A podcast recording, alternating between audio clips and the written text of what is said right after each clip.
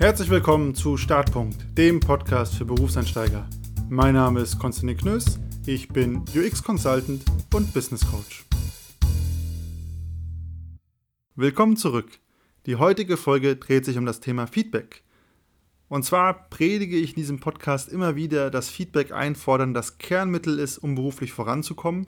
Was ich allerdings komplett unterschlagen habe, ist, wie gibt man eigentlich gutes Feedback? Und zwar jenseits von so Dingen wie der Sandwich-Methode und vielleicht der Frage, was das überhaupt ist. Und so wie viele Leute viel zu selten Feedback einfordern, sind auch sehr viele Leute nicht gut darin, Feedback zu geben. Und es ist wirklich eine Kunst, gutes, konstruktives und klares Feedback zu geben. Deswegen will ich heute darüber reden, was man eigentlich alles falsch machen kann, wenn man Feedback gibt und wie man es auch besser machen kann.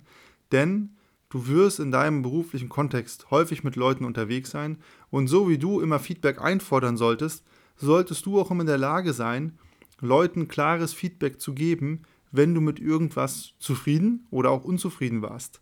Das ist natürlich immer ein Geben und ein Nehmen und ich stelle immer, immer wieder fest, viele Leute können kein gutes Feedback geben. Man sitzt daneben und es ist wie ein Autounfall, den man beobachtet und den man nicht mehr aufhalten kann. Und plötzlich bricht ein Riesenstreit vom Zaun, obwohl es jeder nur gut gemeint hat. Und damit sind wir direkt beim Thema. Schlechtes Feedback hat häufig ganz viele negative Konsequenzen. Es führt zu Missverständnissen. Einfach weil nicht klar war, warum wurde das jetzt gesagt oder was soll ich besser machen, also Unklarheit. Es kann zu Streits und Konflikten führen, wenn zum Beispiel jemand persönlich wurde. Es kann einfach Konfusionen hervorrufen, weil man wirklich wieder nicht weiß, wo geht's lang. Es kann dazu führen, dass wichtige Probleme nicht richtig aufgearbeitet werden und am Ende des Tages führt es auch ganz häufig zu verletzten Gefühlen, was gar nicht mal so zu verachten ist. Dabei gibt es zwei große Fallen, wie man schlechtes Feedback geben kann. Die eine Falle ist, man ist nicht konstruktiv und bietet keine Lösung an.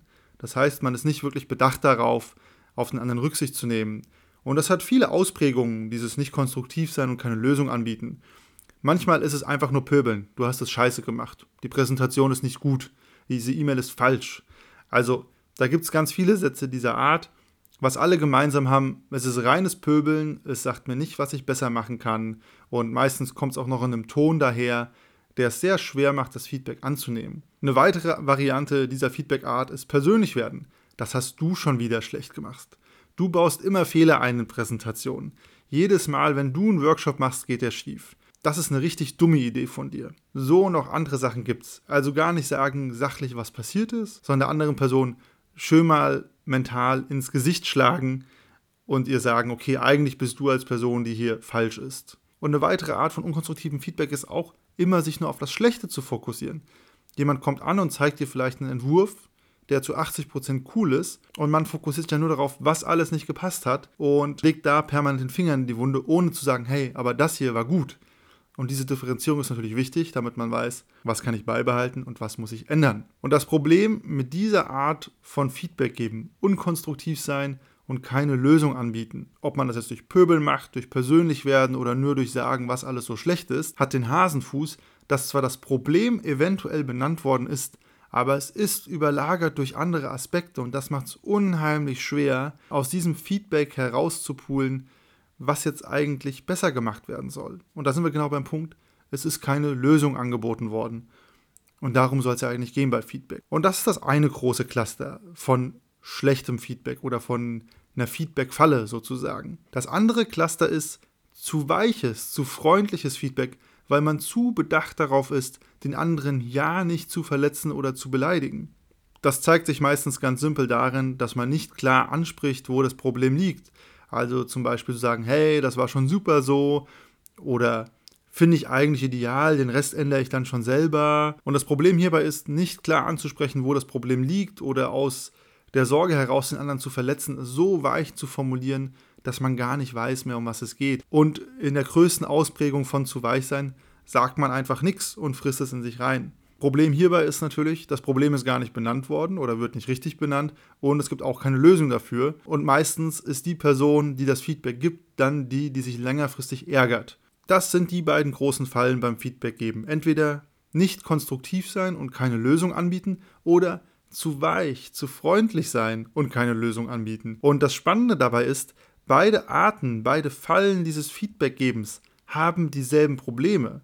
Und zwar, das Problem ist nicht klar benannt oder wird überlagert durch negativen Affekt, weil man vielleicht zu hart, zu persönlich war.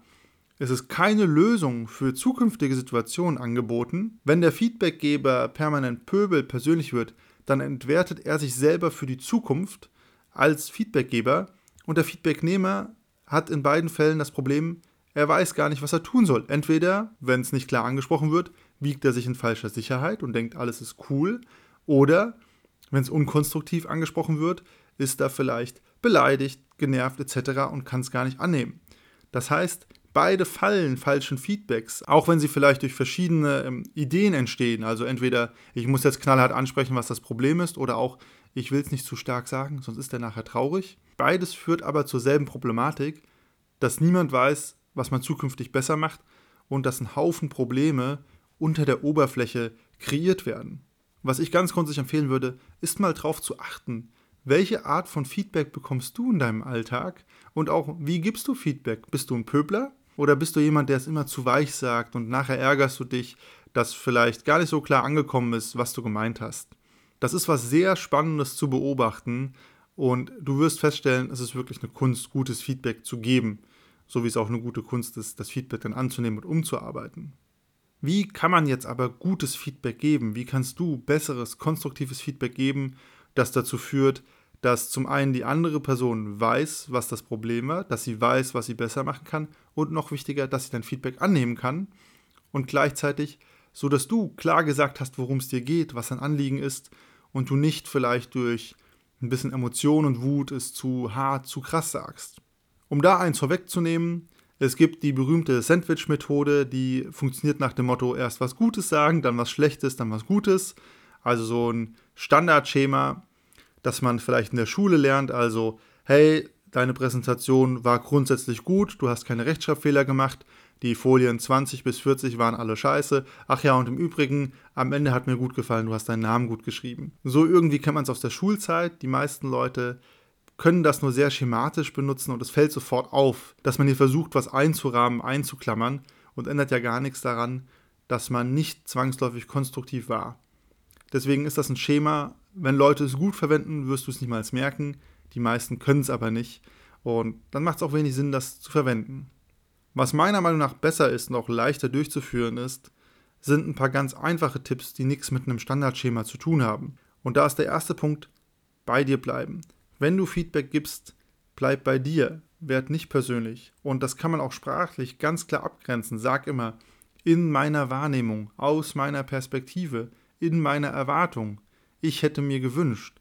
Also versuch da einfach sprachlich ganz klar zu machen, dein Feedback ist deine persönliche Perspektive. Es macht einen deutlichen Unterschied, ob du beim Feedback geben harte Allgemeinplätze rauspustest wie das ist falsch, das ist richtig, weil dadurch sagst du eigentlich, dass du weißt, was falsch und richtig ist und dass du eine allwissende Person bist, ganz abstrakt gesprochen. Wenn du bei dir bleibst und ganz klar sagst, hey, das ist meine Perspektive, das ist meine Wahrnehmung, dann hat die andere Person die Chance auch, für sich das anzunehmen, auch wenn sie das vielleicht nicht teilt, weil du nicht sagst, das ist die einzig wahre Sache, sondern du sagst, das ist aus meiner Perspektive korrekter oder besser.